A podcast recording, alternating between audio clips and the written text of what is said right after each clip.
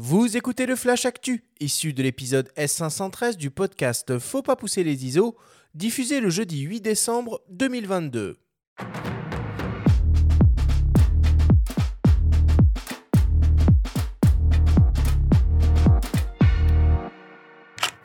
Cette semaine, dans le Flash Actu, Fujifilm lance une nouvelle poignée pour ses hybrides en gamme X. Pixie dévoile la version 2023 de son hybride télémétrique français. Et enfin, découvrez le lauréat et les finalistes du prix Caritas Photo Social à la Galerie Vue début janvier. Le Flash Actu vous est présenté par Fox.fr, le site des spécialistes de l'image. Fujifilm lance un nouvel accessoire pour ses hybrides de la série X. Il s'agit d'une poignée trépied de table avec commande déportée qui fera le bonheur des amateurs de vlog la Fujifilm TG BT1 communique avec le boîtier en Bluetooth. Elle intègre différentes commandes déportées, un déclencheur photo, un déclencheur vidéo et une commande de zoom si elle est utilisée avec une optique motorisée.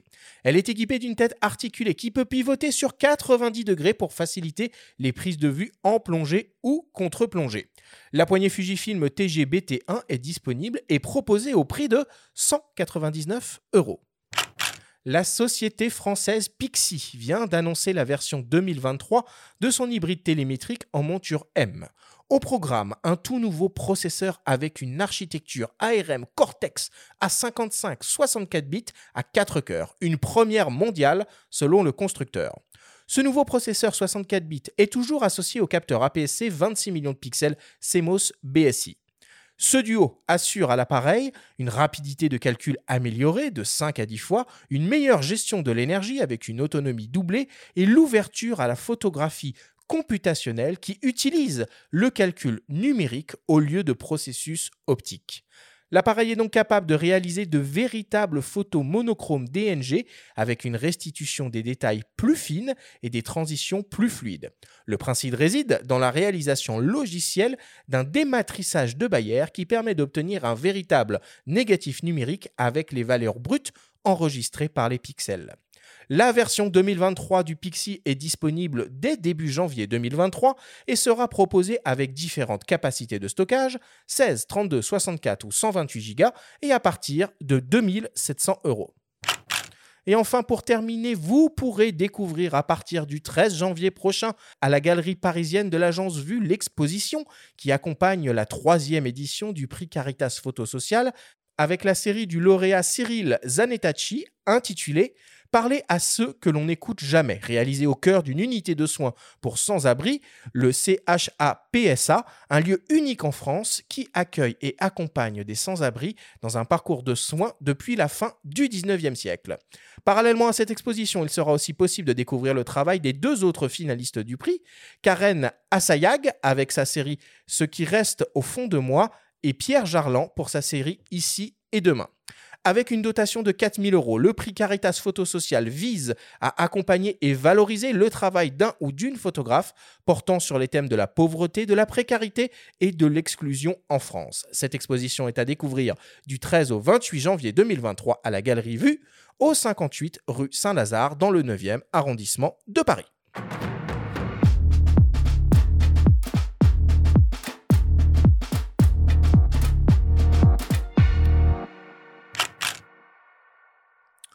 Bah voilà pour, euh, pour l'actu cette semaine. Alors, la photographie computationnelle annoncée par, euh, par Pixie, Benjamin, ça t'évoque quoi?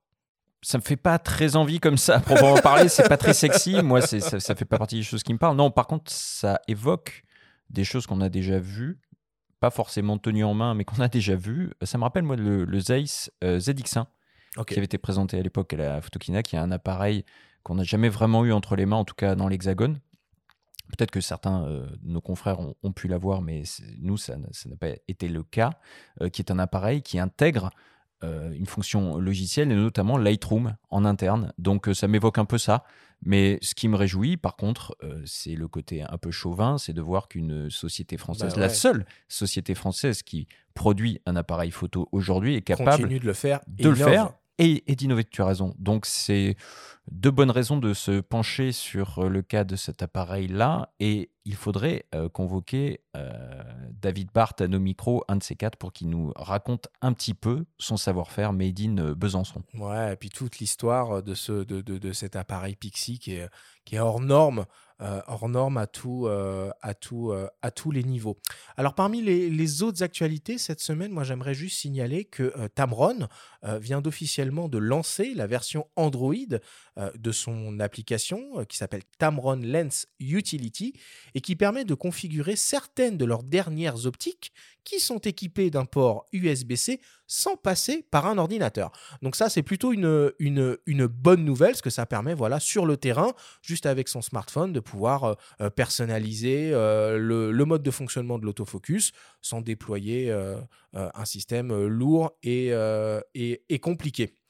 Denis, toi, est-ce qu'il y a des actualités un peu qui t'ont marqué ces, ces, derniers temps et sur lesquelles tu aimerais qu'on revienne ou qu'on évoque ici? Alors, oui, ce qui m'a marqué, moi je suis un petit peu un vieux de la vieille de la photo, j'ai commencé dans les années 90, euh, bien sûr en argentique, et franchement, le, passage à l'hybride que, j'ai opéré euh, récemment, D'ailleurs, en, passant chez Fuji, hein, comme premier appareil hybride, ça a vraiment été une petite révolution euh, pour moi. Alors bien sûr, ça a été aussi une révolution quand je suis passé de l'argentique au numérique, hein, bien sûr. Hein. Mais la deuxième révolution, ça a été passage à, l'hybride avec euh, toute la souplesse que cela peut offrir, notamment pour la pour la macro. Donc c'est vraiment un, voilà, c'est le gros, le gros changement qui m'a marqué, on va dire, ces, ces cinq dernières années. Ces, ces nouvelles fonctions sur les, sur les hybrides, euh, c'est vraiment très, très intéressant. Et en quoi ça, ça constitue une révolution pour toi, ce passage-là? Qu'est-ce qui t'a le plus marqué? Si tu le résumais en, en un mot. ouais, ouais. Alors, ce qui m'a le plus marqué, donc, bon, effectivement, je fais beaucoup de macros, mais je fais aussi beaucoup de photos animalières. Et, et le fait d'avoir un obturateur euh, électronique avec donc zéro bruit lorsque l'on déclenche, Franchement, ça c'est révolutionnaire pour nous. C'est vraiment pour les photographes animaliers où l'on doit rester discret pour ne pas déranger la nature, pour capturer un instant 100% sauvage. Euh, c'est vraiment le, le, la meilleure chose qui pouvait nous arriver euh, en, termes de fonctionnalité. Euh, autre chose, autre chose également pour un, et là je me rapproche de la macro, le fait maintenant d'avoir des écrans euh, orientables dans les, deux dimensions, hein, euh, des, trucs 3D, des écrans 3D, c'est vraiment très intéressant euh, pour, euh, éviter de se contorsionner. J'en parlerai un petit peu tout à l'heure, mais pour éviter de se contorsionner, on peut faire des photos en étant en face du sujet, en étant accroupi. On n'a plus besoin de se coucher forcément par terre et, de prendre des, positions incroyables et, et, de se relever avec un mal de dos pas possible. ouais. Et puis, on, on cite euh, l'écran, ça peut permettre aussi de mieux visualiser une scène quand on est sur pied. Euh, Arthur, tu as parlé de la nouvelle poignée, là, lancée par Fuji, qui oui. permet de faire du vlog. Euh, c'est pas une nouveauté, hein. il y a d'autres marques qui l'ont, euh, Canon, il y a Nikon, il y a Sony, enfin il y, y, en a plein qui l'ont. Ce type de poignée, c'est intéressant aussi parce que ça fait office de mini trépied. Ouais. Et parfois, du coup, on peut comme ça mettre son boîtier au ras du sol, donc photographier le sujet au ras du sol, ou utiliser des fonctions comme la haute euh, résolution, hein, c'est une fonction euh, qu'il y a dans les boîtiers euh, récents euh, comme le XT5 ou le, le XH2 qui permet d'obtenir de, de, des photos de très très haute définition. Donc c'est vraiment des accessoires intéressants. Par contre, ce qui m'a toujours déçu et laissé un peu sceptique sur ce genre d'accessoires quand même, c'est le fait qu'ils ne soient pas motorisé, stabilisé pour le vlog notamment, comme peuvent l'être les gimbal euh, DJI ou autres. Voilà. Ah oui, tu imaginerais carrément une poignée bah oui, gimbal, quoi. Bah ouais. oui, parce que quand tu te balades, quand tu fais euh, donc ces sessions euh, vlog où tu te filmes toi-même et tu es censé parfois un peu marcher, te déplacer, disons que l'avantage d'une ouais. gimbal là, c'est qu'elle va vraiment compenser. On serait dans une autre sphère de prix, hein, par contre. Ouais, si mais je trouve qu'à 200 euros, on est déjà dans une sphère de prix qui, qui, qui, qui commence à être élevé. Euh, ouais, un peu élevée pour. je suis d'accord avec toi. voilà, justifier cette absence là.